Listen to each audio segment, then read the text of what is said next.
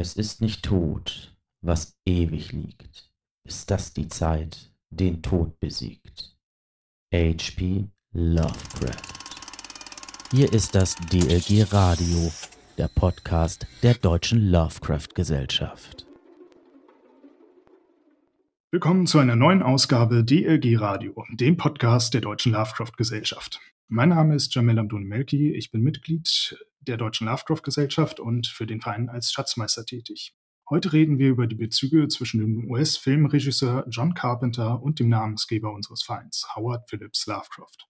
Bei mir sind Stefan Preis und Franz Indra von der Interfilm Akademie München sowie Theaterregisseur und ebenfalls DRG-Mitglied Levin Handschuh. Willkommen, ihr drei. Hallo. Hallo. Hallo.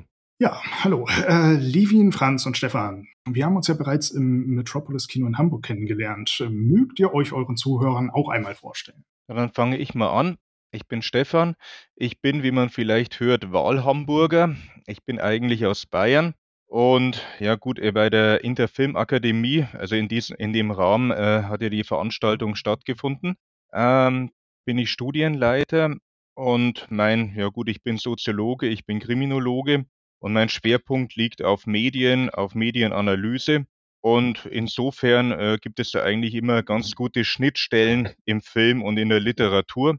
Und gerade Lovecraft ist ja eigentlich da ein sehr ergiebiges Thema. Ja, und ich bin Franz Indra, ähm, Filmemacher hier in Hamburg. Ähm, Stefan und ich kannten uns aus München ursprünglich und sind dann unabhängig voneinander und auch ein paar Jahre auseinander nach Hamburg gezogen, wo wir hier nun eben gemeinsam Filmgespräche veranstalten so zum Beispiel eben auch die chronologische Filmreihe, in deren Rahmen wir den Film gezeigt haben. Ja, ich bin Levin Handschuh, ähm, wie schon richtig erwähnt worden ist, ähm, Theaterregisseur von Beruf und äh, ebenfalls hier in Hamburg hauptsächlich tätig. Ich habe ähm, äh, die Freude gehabt, im Metropolis Kino bei den Filmsichtungen, die ähm, zuletzt stattgefunden haben und über eine von denen wir auch heute sprechen werden, ähm, als Gast nochmal was sagen zu können zu den Bezügen von Inszenierung und Lovecraft, da ich selbst ähm, viel Lovecraft am Theater inszeniert habe, vor allem am Theater Bremen, aber auch an anderen Gelegenheiten, so zum Beispiel auch bereits für ähm, die Anrufung, das Festival der Deutschen Lovecraft-Gesellschaft in auf einer schönen Burg Schreckenstein, nein, Hessenstein hieß sie, glaube ich. Richtig? So ist es. Ja, äh, vielen Dank. Schön, dass ihr heute da seid. Ähm, Im Metropolis Kino habt ihr im Rahmen eurer kriminologischen Filmreihe In the Mouse of Madness von John Carpenter vorgeführt. Und äh, Levin hat im Namen der Deutschen Lovecraft Gesellschaft das Vorwort zum Film übernommen und euch auch nach der Vorführung auf der Podiumsdiskussion begleitet. Ähm, Stefan und Franz, mögt ihr uns einmal sagen, was genau die kriminologische Filmreihe ist? Also wir haben mit der kriminologischen Filmreihe im Oktober 2016 gestartet und der Grundgedanke ist, dass man ein, ja gut, ein gesellschaftliches Phänomen, das in irgendeiner Form ähm, gut als Kriminalität oder als abweichendes Verhalten wahrgenommen wird, dass man Filmbeispiele bringt, dass man den vollständigen Film zeigt, eine kurze Einführung macht und anschließend den Film mit dem Publikum diskutiert. Normalerweise machen wir das eben gemeinsam und ergänzt uns da dann auch ein bisschen in den Gesprächen. Stefan ist also Soziologe, das heißt, er kann die kriminologischen, sozialen Aspekte beleuchten und ich eben als Filmemacher spreche dann auch mehr über den Film, die Bildgestaltung, die Schauspielerei und so weiter. Die Einschränkung kriminologische Filmreihe ist natürlich sehr stark, aber das kann ja auch ähm, ganz gut sein, dass dadurch ja schon also relativ klar vorgegeben ist, was für Filme kommen denn in Frage von den vielen, vielen interessanten Filmen, die man zeigen könnte. Also wir hatten in der Vergangenheit immer wieder literarische Themen aufgegriffen. So hatten wir mal einen Edgar Allan Poe Abend mit verschiedenen Verfilmungen oder gerade jetzt im Hoffmann-Jahr, es war ja der 200. Todestag von E.T. Hoffmann, da haben wir zum Beispiel die Elixiere des Teufels gezeigt ähm, oder äh, Enemy, also ein Film, der, der lose auf dem Doppelgängermotiv bei Hoffmann beruht. Und da merkt man eigentlich auch schon, dass gerade in der kriminologischen Filmreihe, dass es da eben Schnittstellen ins Fantastische, ins Unheimliche gibt. Und aus dem Grund hätten wir halt auch gerne einmal einen Beitrag von Lovecraft gehabt. Und so um den 20. August, sein Geburtstag herum, da haben wir das Projekt dann realisiert. Und da haben wir festgestellt, es gibt irgendwie nicht so viele wirklich gute direkte Lovecraft-Verfilmungen, aber doch sehr viele Filme, die sich auf äh, sein Werk beziehen. Und so kam er dann eben auf In the Mouth of Madness. Ja, hat mich sehr gefreut, dass ihr den Film dort gezeigt habt. Ähm, das war auch ein sehr uriges Kino, das Metropolis. Also war schöne Atmosphäre. Kann ich jedem empfehlen, dort einmal zu Besuch zu sein. Ähm, wann habt ihr da eure nächste Vorführung? Das ist am 23. Ähm, November. Ähm, Warchtimmen, die Stunde des Wolfs von Ingmar Bergmann, wo wir Renate Bleibtreu zu Gast haben, die die Arbeitstagebücher von Ingmar Bergmann letztes Jahr übersetzt hat und der dabei ähm, seine Bezüge zu E.T. Hoffmann aufgefallen sind und die wir dann auch viel darüber reden, das dann wieder eben im Rahmen des E.T. Hoffmann-Jahres. Und bereits am 27. November äh, haben wir unsere nächste Vorführung und zwar äh, äh, zeigen wir diesmal Hellraiser von Clive Barker und da beleuchten wir auch wieder die Lovecraft-Bezüge. Ah, das klingt spannend. Dann haben unsere Hamburger ja jetzt schon mal ein paar Anhaltspunkte, wo sie sich in den nächsten Wochen und Monaten äh, äh, Content besorgen können.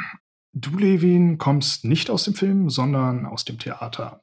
Und du hast dich dort auch bereits mit Lovecraft-esken Themen befasst. Magst du uns etwas darüber erzählen?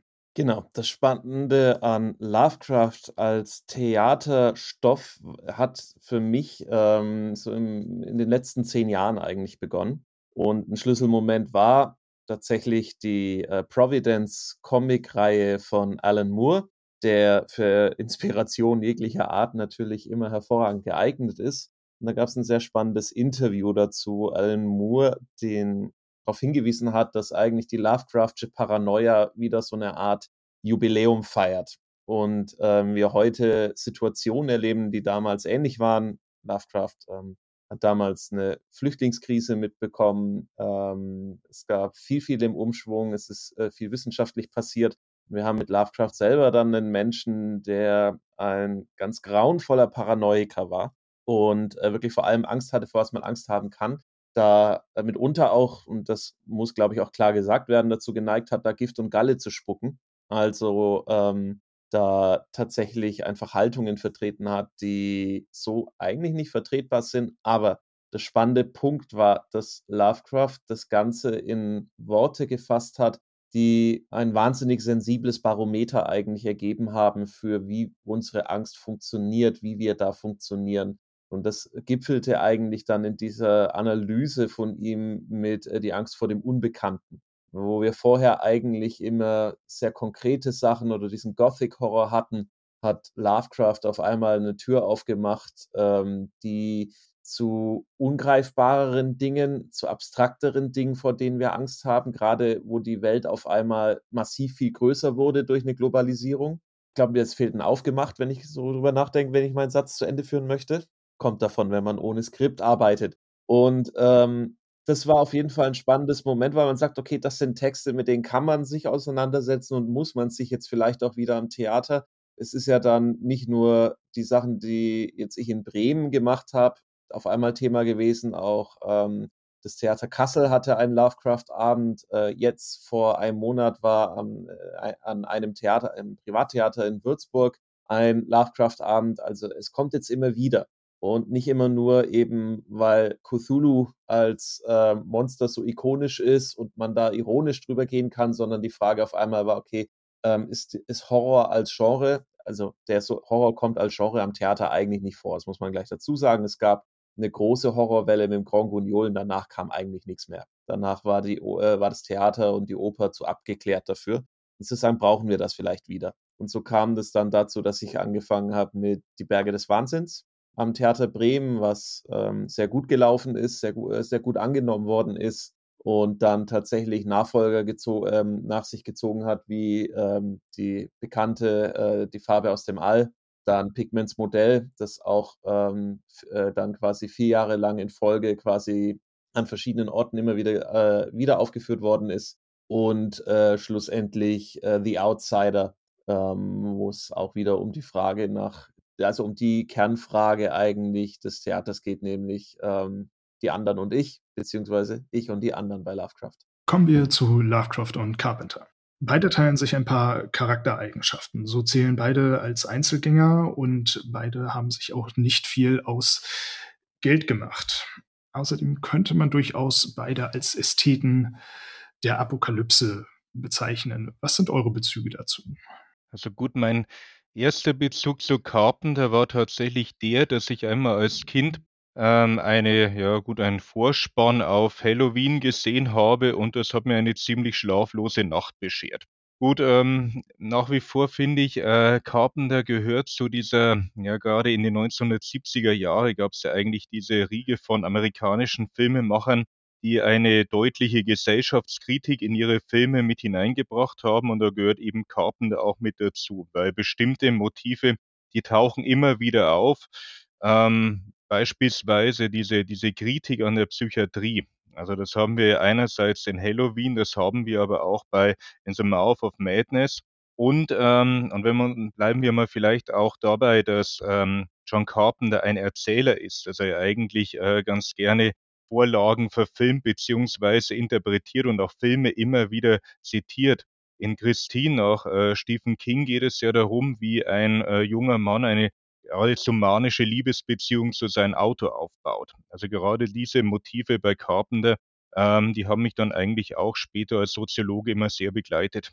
Man muss noch mit hinzufügen, Love, ähm, Lovecraft äh, taucht ja immer wieder auch in, in seinen Werken mit auf und Carpenter sagt ja auch über das Ding, es äh, sei seine, sein Lieblingsfilm von seinen eigenen und er hat mit ergänzt, dass es äh, zwei ernsthaft wirkliche Horrorgeschichten gibt. Die eine, die das Böse da draußen thematisiert und die andere, die das Böse in uns thematisiert. Ja, meine Begegnung, meine erste mit Carpenter war eher kurios. Das war nämlich genau in The Mouth of Madness. Damals, ähm, ein paar Freunde von mir haben sich da immer so ähm, Horror-Trash-Filme angeschaut. Da war ich eher nicht so dabei, weil Trash-Filme nicht so ähm, mein Ding sind aber manchmal eben doch. Und einmal eben haben wir uns In the Mouth of Madness angeschaut und nachher haben alle ganz erstaunt gemeint, das war jetzt ja ein richtig guter Film. Ich kann schon gar nicht mehr sagen, welches meine erste Berührung mit Carpenter war. Ähm, ich meine, mich düster zu erinnern, dass es so eine Mischung war aus Big Trouble in Little China und In the Mouth of Madness. Und äh, während ich auch den ersten Film eigentlich sehr, sehr schätze und liebe, äh, ist es natürlich In the Mouth of Madness, der gerade spannend ist. Und äh, der hat mich immer wieder begleitet als so ein Film, der immer mal wieder im Fernsehen kam und an den ich mich als Jugendlicher immer mal wieder so rangewagt habe, der aber auch damals äh, sehr frustrierend war, weil er sich einfach Genrekonventionen entzogen hat und äh, einfach auch so eben für Carpenter sehr eigene Erzählweise gebracht hat, ganz massiv von den 80ern, glaube ich, letztlich so natürlich beeinflusst und ähm, das, und das hat mich eigentlich immer wieder mitbegleitet. Und ähm, dann tatsächlich habe ich durch eine, eine Ex-Freundin dann auch ähm, Zugriff auf weitere dann äh, Carpenter-Sachen bekommen, eben wie Fürster Finsternis, ähm, das Ding aus einer anderen Welt, äh, über die wir ja heute auch noch reden wollen, ähm, oder They Live, großartig. Und ich konnte zu Carpenter immer eine schöne Brücke schlagen, weil er doch ein sehr linker Regisseur ist. Und das ist, ähm, was er da in dem Horror äh, reinbringt oder auch in die Nebel des Grauens sehr oft einfach ähm, für eine Arbeiterklasse sich stark macht, was ich sehr spannend fand und wo Horror auch plötzlich so eine soziale Komponente bekam. Und ähm, wo ich auch glaube, dass da tatsächlich ein spannender Unterschied oder eine Reibung zu Lovecraft besteht, den ich jetzt nicht unbedingt unter links einordnen würde, eher unter sehr seltsam apolitisch. Und ja, wie, wie gesagt, Lovecraft, ähm, der begleitet einen natürlich immer. Ich glaube, das erste, wie ich ihn mitbekommen habe, war über Videospiele, über äh, Cthulhu Dark Corners of the Earth, damals auf der Xbox. Dann da mal eingestiegen, ach Mensch, das ist ja ein Autor. Und ich erinnere mich, ich habe dann so ein altes Surkamp-Bändchen irgendwo her organisiert. Ich glaube, aus der, äh, aus der städtischen, ähm, aus dem städtischen Buchladen und da bin ich dann erstmal so richtig da eingestiegen und dann hat auch der, ich habe ihn dann nicht verschlungen, sondern er hat mich eher immer wieder begleitet und immer mal wieder zum, ach, da war doch was bei Lovecraft ähm, angeregt. Und so lese ich ihn auch heute noch. Immer wieder zu sagen, man, man kehrt dann doch wieder zurück, weil so Themen dann doch wieder auftauchen. und jetzt eben tatsächlich auf einmal sich diese beiden Sachen im Rahmen ähm, von der Filmvorführung im, im Metropolis-Kino äh, getroffen haben, was wahnsinnig spannend war. Vielleicht noch meine, ja gut, meine ersten Begegnungen äh, mit Lovecraft. Die erste Geschichte, die ich von ihm gelesen habe, war Gefangen bei den Pharaonen. Ich habe die Geschichte mit zwölf Jahren gelesen und habe diese Geschichte damals nicht wirklich verstanden. Mit 13 Jahren habe ich dann das Ding auf der Schwelle gelesen und diese Geschichte, die gefiel mir unglaublich gut. Ist eigentlich bis heute meine Lieblingsgeschichte von Lovecraft. Das Spannende ist doch, glaube ich, an den Pharaonen und Jamel, korrigier mich, wenn ich mich irre, dass das, ähm, das hat er doch offiziell zusammen mit Harry Houdini geschrieben, so als Ghostwriter, oder bringe ich das durcheinander? Äh, nein, äh, das ist richtig. Dachte, der musste es sogar noch in den Flitterwochen überarbeiten. Sowas habe ich mal gelesen. Das ist wirklich, was man in den Flitterwochen machen möchte. Ja, tatsächlich mit ähm, Lovecraft bin ich eher immer indirekt in Kontakt äh, gekommen. Immer wieder mal auch durch Rollenspiele, mal mehr, mal weniger eindeutig ähm, auf Lovecraft äh, bezogen. Ähm, da gab es auch dieses Kult, hieß es, glaube ich. Und natürlich in Filmen. Denn eben, wie schon erwähnt, eben es gibt doch sehr, sehr viele Filme, die irgendwie Lovecraft-Themen äh, und Ideen aufgreifen. Ja, Levin, du hast es gerade schon angesprochen. The Thing ist einer der drei Filme, denen wir uns heute widmen wollen. Es ist der erste der Trilogie, die heute als Apocalypse Trilogy bekannt ist. Wie stehst du zu The Thing? Da hast du mich jetzt genau dabei erwischt, äh, wie ich schon sagte. Äh, The Thing ist, und ich weiß, das gilt heutzutage quasi als ähm, Sakrileg, das über Carpenter zu sagen, aber es ist nicht mein Favorit von ihm.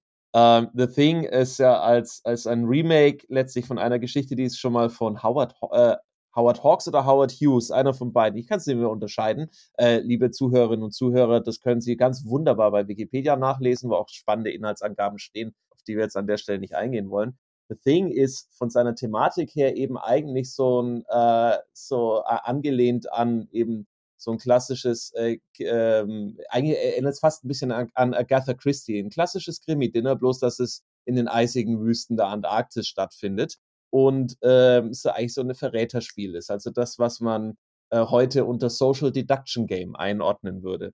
Ähm, mit einem ganz großartigen Kurt Russell, muss man natürlich dazu sagen, und einer unglaublich beklemmenden Atmosphäre und ganz viel Body Horror der, äh, da, der auch später immer dann wieder von, als, als prägendes Element zitiert wird. Tatsächlich, wenn ich dann die Trilogie durchgehen würde, eben, wir hatten vorhin schon kurz erwähnt, Fürst der Finsternis, ein ähm, für mein Dafürhalten sehr unbekannter ähm, Carpenter-Film, der wird sehr selten zitiert, wohl auch deswegen, weil es so ein typischer Mittelfilm in dieser Trilogie ist.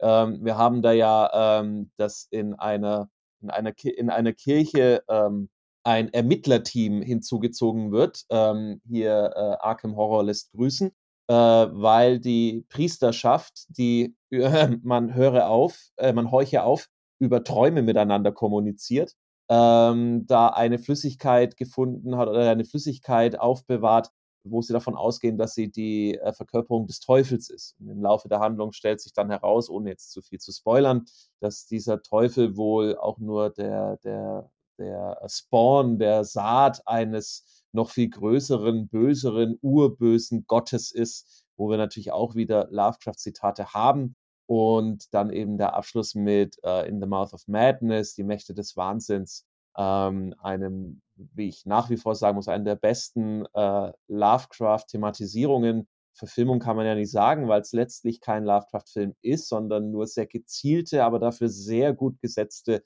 filmische Zitate reinbringt. Letztlich, wir hatten es während der Diskussion schon gesagt, ist ähm, King hier wohl der größere Einfluss, was die Story betrifft, aber was den, ähm, den Gruselfaktor betrifft, des Lovecraft, das, was uns da das Unheimliche bezieht. Und deswegen würde ich sagen, das ist mein Favorit. Ich würde aber auch gerne die Frage mal weitergeben und sagen, hier, ähm, Franz, Stefan, welcher, welcher hat euch denn am meisten gegruselt? Ja, um eben kurz zu ergänzen, der Ur-Thing-Film war von Howard Hawks sehr untypisch äh, für sein Werk. Und wie du ja gerade schon das zusammengefasst hast, kann man ja schon erkennen, da auch die Bezüge zu Lovecraft und bei Prince of Darkness muss ich natürlich jetzt wieder an die Elixiere des Teufels denken, wo wir auch dann wieder bei E.T.A. Hoffmann wären. Also auch ähm, Hoffmann und Lovecraft hängen doch ziemlich gut zusammen. Aber von dieser Trilogie ist ganz klar auch äh, Mouth of Madness äh, mein Favorit. Ich finde ja, dass generell Carpenter ein, ein Regisseur von sehr schwankender Qualität ist, der also einige Filme gemacht hat, mit denen ich zumindest überhaupt nichts anfangen kann und ein paar Filme, die ich für ganz ausgesprochen gut äh, halte, insbesondere da es Horrorfilme sind und es sehr schwierig ist, gute Horrorfilme zu machen. Und bei In the Mouth of Madness habe ich halt den Eindruck, da waren auch alle anderen Beteiligten gut drauf, wie es manchmal dann so bei, bei Filmdrehs äh, ist. Diese ganze Konstruktion an und für sich ähm, in dem Film, also für die Handlung, ähm, funktioniert, auch wie eigentlich die Handlung gar nicht mehr so wichtig ist, ähm, sondern das Ganze ja immer mehr abdriftet in, in, in verschiedene Visionen und Halluzinationen und diese ganzen äh, schon angesprochenen Bezüge auf ähm, Lovecraft, die ja hier alle sehr mehr oder weniger deutlich sind, ähm, also sind nicht nur dann immer so kleine nette Anspielungen, sondern fügen sie auch wirklich sehr gut zusammen zu einer zu einem schlüssigen Gesamtbild. Ja gut, wenn ich, äh, ja gut nach den Favoriten in dieser Trilogie gefragt werde, da würde ich tatsächlich zwischen den Dingen aus einer anderen Welt und In the Mouth of Madness schwanken. Und zwar, ähm, auch der ja gut, mir gefallen alle drei äh, Filme in irgendeiner Weise gut, aber die stechen aus meiner Sicht schon ein bisschen hervor. Ich habe ja vorhin gesagt, Carpenter ist ein Erzähler, der viel zitiert und in Halloween läuft ja in der Halloween-Nacht ähm, das Original, äh, das Ding von Howard Hawks im Fernsehen. Und es ist eigentlich ganz spannend, dass er dann kurze Zeit danach ähm, gerade diese äh, Thematik selber aufgegriffen hat. Ist ja nach einer Kurzgeschichte, die eben nicht von äh, Lovecraft geschrieben wurde. Aber wenn man sich die äh, Lokalität anschaut, also es ist eine Expedition in der Antarktis, also man denkt eigentlich da sofort an die äh, Berge des Wahnsinns oder eben das, ähm, ja, dass man praktisch, äh, dem, dass dieses unheimliche Wesen den Körper von anderen sich aneignet. Die Thematik, die haben wir bei Lovecraft in den verschiedensten Geschichten beim, äh, ja gut, Schatten aus der Zeit oder auch beim Ding auf der Schwelle, also auch ein, ein Ding wieder beim äh, ja, Fürsten der Finsternis, der ja, auch wenn es ein relativ ja, wenig bekannter Carpenter ist, er trotzdem den längsten Vorspann der Filmgeschichte hat. Und auch da zitiert Carpenter wieder ausführlich, äh, ja gut, seine Vorbilder. Man muss ja mit dazu sagen, ein Vorbild für Halloween ist ganz sicher oder ganz deutlich Psycho von Alfred Hitchcock. Und eine der, äh, ja gut, die, die, der Psychiater heißt Dr. Loomis und der Priester im Fürsten der Finsternis, der heißt auch Loomis und das ist ja eine Figur, wie sie schon im Roman von Robert Bloch, also den, ein Schüler von Lovecraft im engeren Sinne ja schon vorkommt. Also ausführlicher Zitatenschatz oder bei den Fürsten der Finsternis, wo ja auch, ähm, das ist ja das Spannende, dass Lovecraft immer von anderen Autoren ja auch weiter interpretiert wird. Bei Lovecraft haben wir eigentlich nicht diesen apokalyptisch christlichen Mythos mit drin, also Kampf gut gegen böse, also wie wir es im Fürsten der Finsternis haben. Aber im weitesten Sinne haben wir da trotzdem eine Variante von Lovecrafts kosmischen Horror. Also wenn man davon, äh, wenn davon immer die Rede ist, also ein Wesen, das viel älter ist wie die Menschheit oder ähm, oder auch schon beim Ding aus einer anderen Welt, ähm, wo, äh, woher kommt es eigentlich? Oder das auch die, äh, da wird ja auch angedeutet, dass dieses Wesen älter wäre wie die Menschheit. Und schließlich, ähm, Stichwort Lovecraft als Erzähler, dann in The Mouth of Madness, ähm, der eben Versatzstücke von Lovecraft und Stephen King hat. Also die Bücher, die dort gezeigt werden, ähneln sehr stark den Stephen King-Ausgaben in der Zeit und sind eigentlich zusammengefasste Lovecraft-Titel. Eine ganz unheimliche Variante kommt ja auch mit drin vor, ohne jetzt spoilern zu wollen, aber tatsächlich die Thematik, was ist denn, äh, wenn man nur die Figur in einer äh, fiktiven Handlung ist? Also eine ganz spannende Frage, die auch da schon in Richtung Lovecraft mit seinem kosmischen Chaos eben auch hineingeht. Also praktisch, dass der Mensch gewissen Mächten einfach unterworfen ist. Und bleiben wir bei Robert Bloch, der hat ja ähm, im Grauen von den Sternen eine Figur ähm, erschaffen, die an Lovecraft angelehnt ist, die ihn, äh, am Ende der Handlung auch stirbt. Und Lovecraft hat sich mit dem leuchtenden Trapezoeder revanchiert, indem ihm Robert Blake vorkommt und eigentlich diese, diese Handlung da, wo dieser Robert Blake da in einer alten Kathedrale äh, mit unheimlichen Ereignissen konfrontiert wird. Also gerade diese Geschichte finden wir sowohl, äh, sowohl im Fürsten der Finsternis als auch in The Mouth of Madness. Das Spannende, was ich da an dieser Trilogie tatsächlich finde, und du hast es auch gerade äh, schon angesprochen, ähm, ist tatsächlich auch immer die Frage vom Protagonisten. Und wir haben ja mit dem MacReady ähm, äh, von Kurt Russell verkörpert in The Thing jemanden, der bis zum letzten Punkt kämpft, der bis zum letzten äh, wirklich ähm, gegen dieses Ding antritt. Äh, und das ist ja was, was wir bei Lovecraft gar nicht haben. Also dieses, äh, da ist es ja eher eigentlich sich dem Horror ergeben. Und da haben wir mit Carpenter jetzt einen Regisseur, der sagt, nee, ne, der, äh, der kämpft dagegen an. Also ich erinnere auch an They Live. Ähm, wenn Lovecraft gemerkt hätte, dass ähm, die Welt von Aliens übernommen worden ist, der wäre, ähm, der wäre am Boden zusammengekauert. Ähm, John Carpenter lässt seine Figur, äh, seine Hauptfigur eine Schrotflinte auspacken und aufräumen. Und ähm, das ist aber interessant, dass genau das im Laufe der Trilogie da aber immer weiter abnimmt.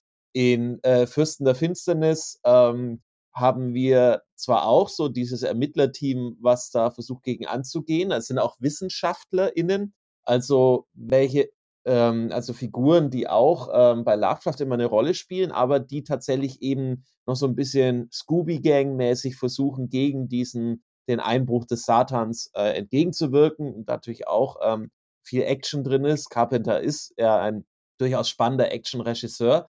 Und in, in The Mouth of Madness verliert sich das dann immer mehr. Die Figur von Sam Neill verkörpert versucht zwar, also Trent versucht zwar gegen das Böse anzukommen, aber ähm, muss dann, ohne jetzt zu viel zu verraten, weil es ist ja der Anfang des Films, wo wir das schon feststellen, er wird daran scheitern. Und wir wissen von vornherein, dass er daran scheitern wird. Und äh, man kann sagen fast, dass, ähm, dass diese Apokalypse ja auch ein bisschen dadurch stattfindet, dass Carpenter sich da immer mehr einem Lovecraftschen Protagonisten annähert. Also äh, Trent packt dann ähm, keine Schrotflinte mehr aus. Und ähm, vielleicht um die Brücke zu schlagen, warum hat gerade dieser Film dann auch den Eingang in unsere kriminologische Filmreihe gefunden? Du hast es ja gesagt, Levin, es geht ja da auch um ein Ermittlerteam im äh, Fürst der Finsternis oder äh, um einen Ermittler im, in so einem Mouth of Madness. Es sind eigentlich, es sind eigentlich Detektivgeschichten. Und ähm, also Grauen von Red Hook lässt grüßen. Also da geht es tatsächlich auch um das Erforschen ähm, was ist überhaupt geschehen? Also so diese klassische Handlung der, der Detektivgeschichte, die haben wir eigentlich auch. Insofern, ähm, es sind Horrorfilme, aber sie nehmen auch ähm, Anleihen bei anderen äh, Genren. Das ist ja auch spannend, den Detektiven da als Hauptfigur zu nehmen, ähm, weil es ja bei Lovecraft äh, immer um diesen Versuch äh, einer, einer, einem Ding, wir haben wieder das Ding, auf den Grund zu gehen geht. Ähm, was, wo dann eigentlich nur die Frage ist, äh, wie stark scheitern sie daran, oder? Ja, also wir haben schon eben auch im letzten Film immer noch den Protagonisten, der gegen das Böse ankämpft. Aber es ist insofern eben anders. Er ist nicht mehr besonders sympathisch. Es ist nicht der strahlende Held, dieser Versicherungsdetektiv, sondern eben ein bisschen eine überhebliche und auch nicht so schlaue Figur, wie er selber von sich glaubt. Und man kann eben nicht mehr so richtig dagegen ankämpfen in dem Film. Da würde es nichts mehr nützen, zur Schrotflinte zu greifen.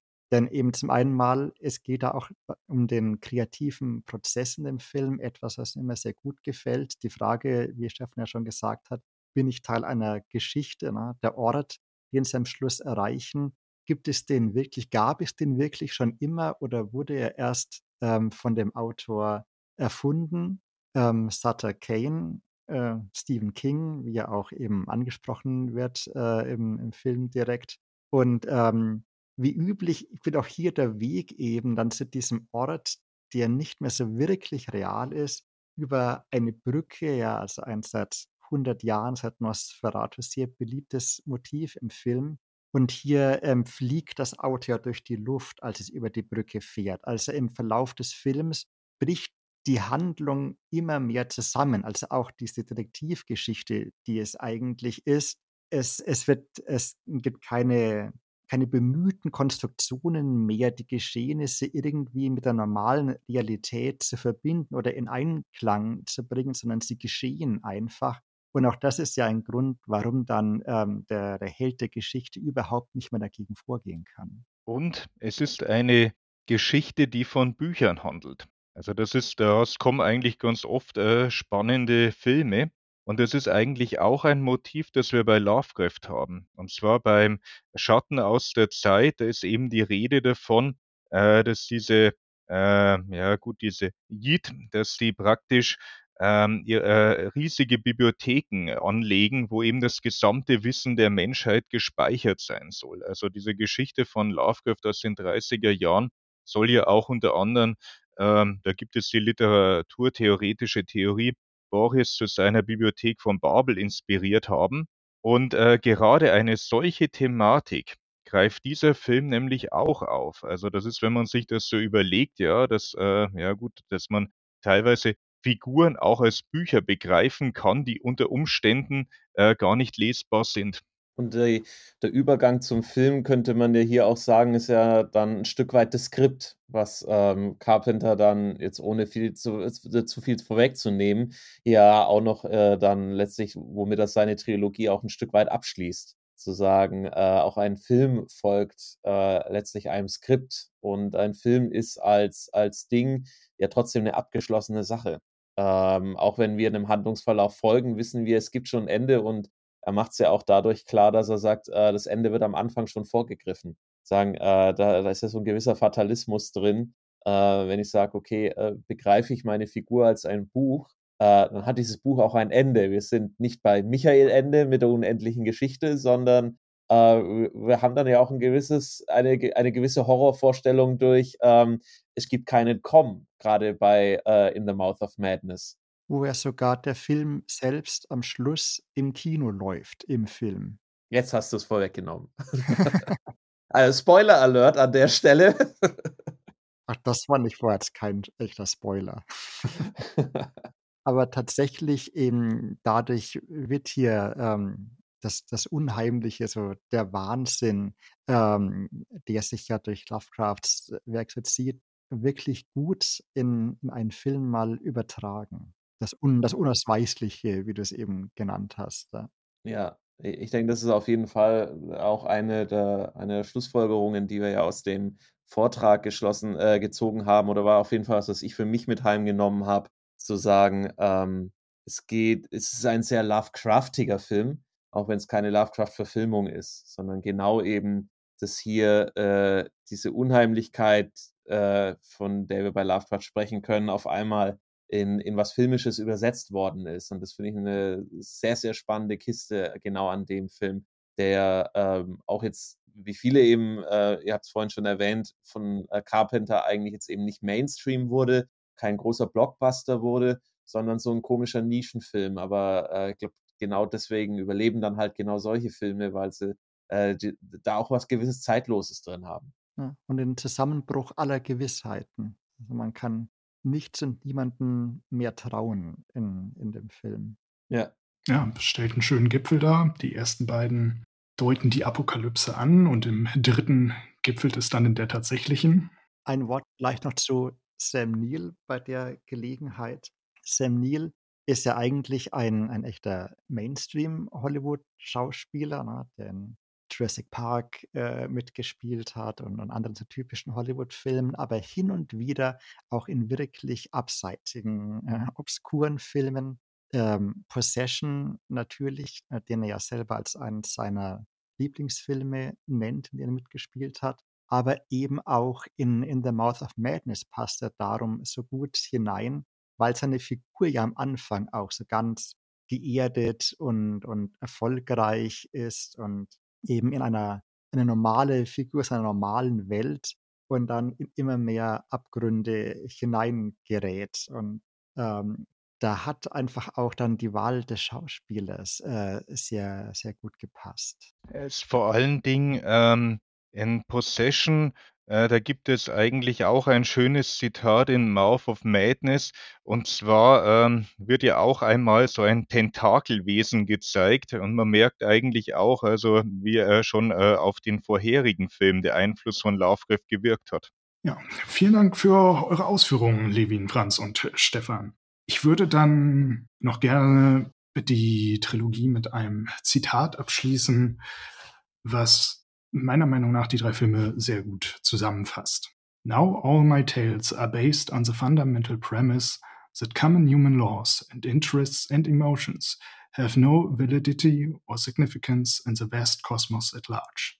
Dieses Zitat passt deshalb so gut, weil die drei Eigenschaften Common Human Laws, Interests and Emotions äh, den Protagonisten in der Trilogie genommen werden. Wir haben in The Thing die Protagonisten, denen nicht nur einfach der Körper genommen wird, sondern eben auch die Persönlichkeit und ihre Gefühle. Wir knüpfen hier also an die Emotions aus diesem Zitat an.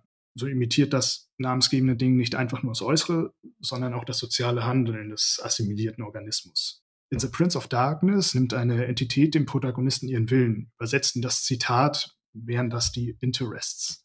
Und die Trilogie gipfelt dann schließlich in The Mouth of Madness und wird in den beiden vorangegangenen Filmen die Apokalypse obenhaft angedeutet, so wird sie hier Realität. Und genau darum geht es auch, Realität. In The Mouse of Madness wird die Menschen, die Welt und die Wahrnehmung oder wie sie diese wahrnehmen oder die Wahrnehmung dieser genommen. Die Common Laws werden also bedeutungslos. Und so schließt sich das Zitat von Lovecraft so gut über diese Carpenter-Trilogie. Ist ein wahnsinnig spannendes Zitat und ähm, das tatsächlich auch so auf die Trilogie umzudenken, ähm, bringt er wirklich zu spannenden neuen Interpretationen von beiden Stoffen. Ähm, ich glaube auf jeden Fall, dass es für eine neue Lovecraft-Rezeption total sinnig ist, sich auch nochmal mit Carpenter zu beschäftigen, der also leider ein Regisseur ist, von dem wir in letzter Zeit immer weniger hören, hauptsächlich jetzt gerade dadurch, dass äh, eben es so diesen äh, diesen zweiten Zweig im Prinzip an seinen Halloween-Film gibt, wo er, glaube ich, irgendwie noch als Produzent ganz irgendwo hinten im hintersten Hintergrund winkt. Aber äh, hier dann doch noch äh, sein, sein Hauptwerk oder sein, ne, zu seiner Hauptschaffensphase eigentlich das total lohnenswert ist, das heute auch nochmal anzugucken. Äh, und ist natürlich mega toll ist, dass sowas dann auch nochmal in einem Kino stattfinden kann, weil Carpenters Filme sind da großes Kino und da dann nochmal einen Lovecraft-Abend in einem, wirklich in, einem, in einer schwarzen Box zu, äh, zu erleben, hat ja fast schon so ein Erlebnis wie von Yalatotep. Ja, ich schätze, wirkliche ähm, neue Spielfilme von Carpenter wird es nicht mehr geben. Da ist er wohl inzwischen ähm, ins Rentendasein gewechselt. Der letzte Spielfilm von ihm ist von äh, 2010, glaube ich. Doch schon ein Weilchen her.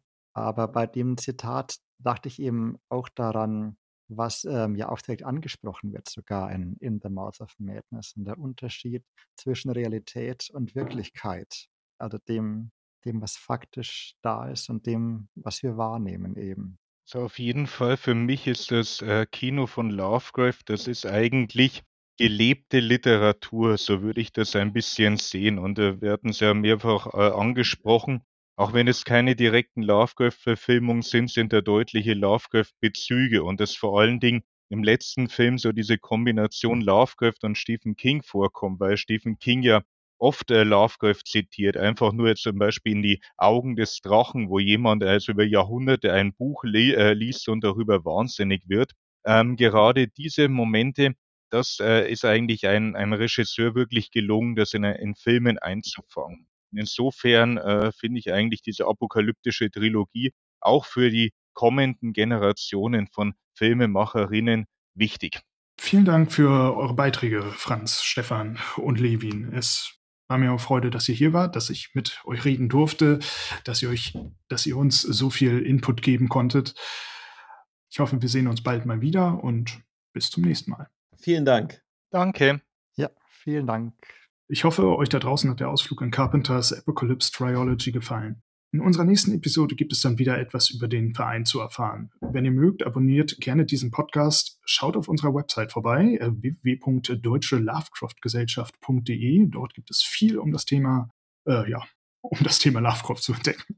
Äh, und auf unseren Social Media Kanälen werdet ihr regelmäßig mit den neuesten Artikeln des Lovecrafter Online und anderen Cthulhuiden Content versorgt. Die Links dazu findet ihr in den Show Notes. Ich wünsche euch noch eine gute Zeit, bleibt uns gewogen und bis zum nächsten Mal.